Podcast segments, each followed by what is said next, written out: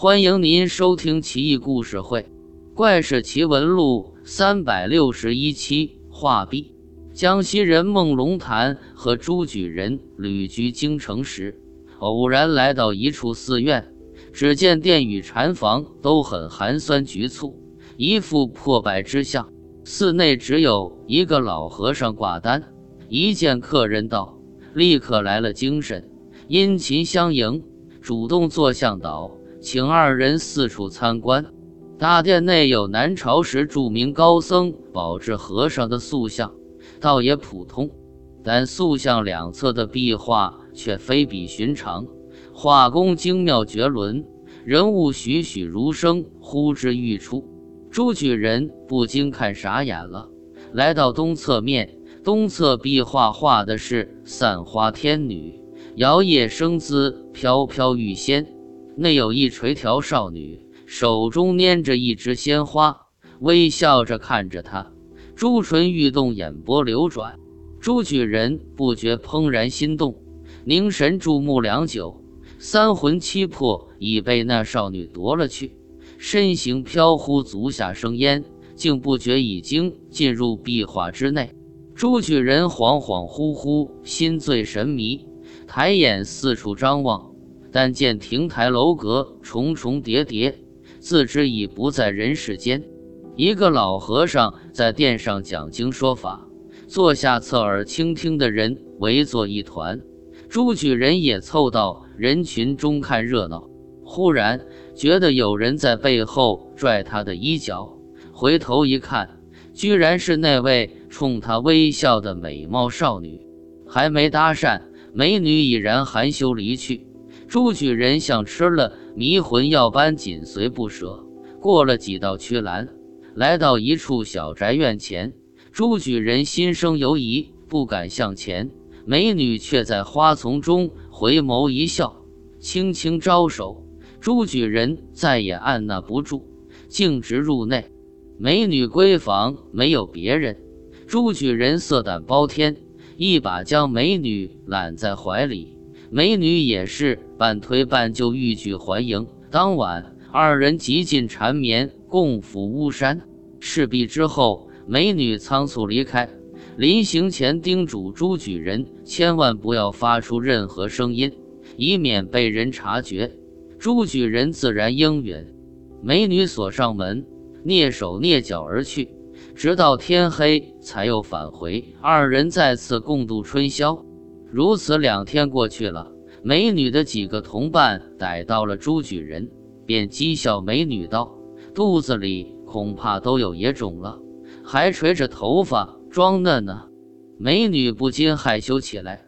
几个女伴七手八脚取来发钗梳子，为她梳妆打扮，挽了发髻做小娘子装扮。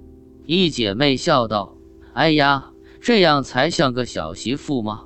姐妹们，我们该走了，别妨碍人家。再不走，可惹人厌了。一帮小妞叽叽喳喳，啼笑不已，纷纷离去。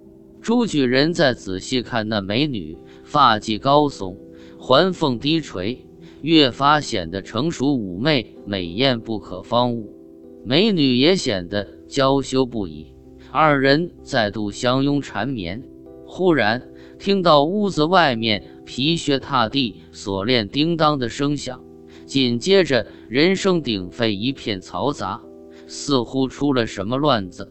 美女惊起，和朱举人一起向外偷窥，只见一个身穿金甲的军士，面黑如漆，傲然挺立，手里挥动着铁锁链，耀武扬威。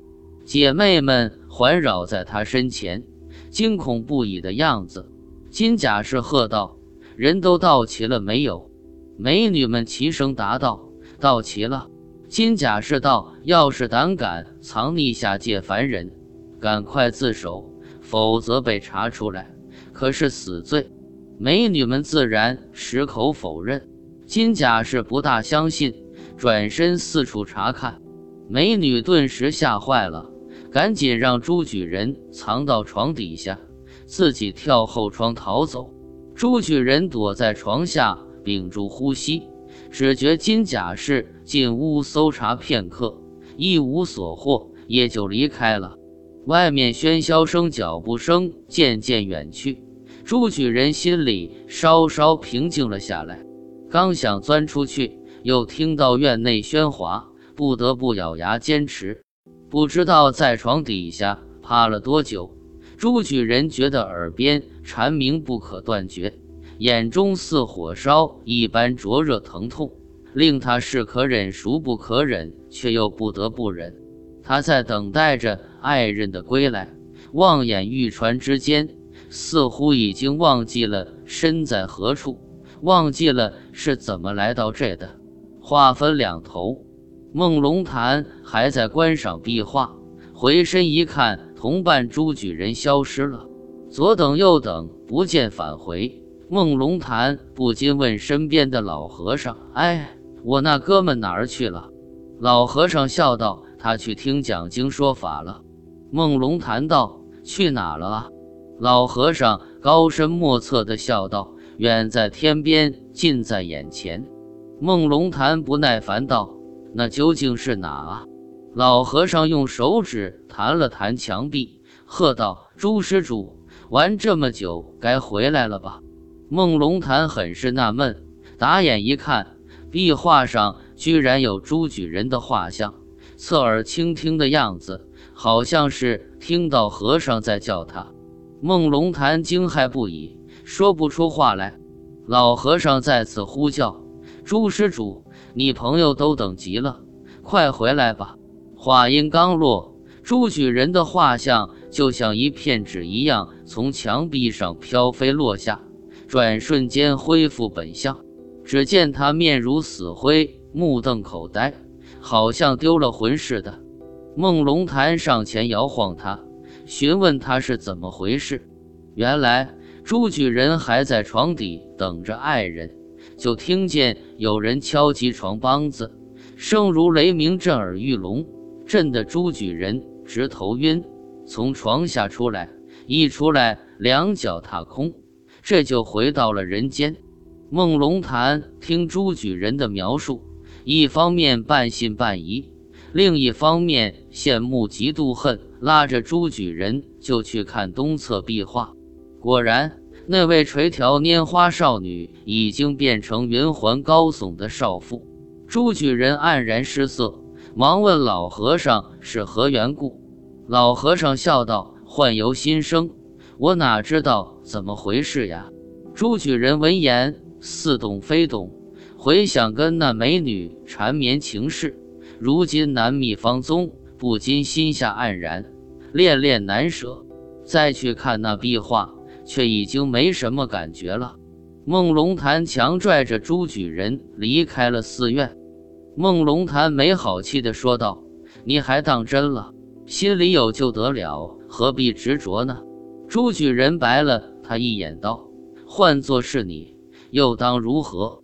孟龙潭想了想，不禁一笑，道：“你说的也是。”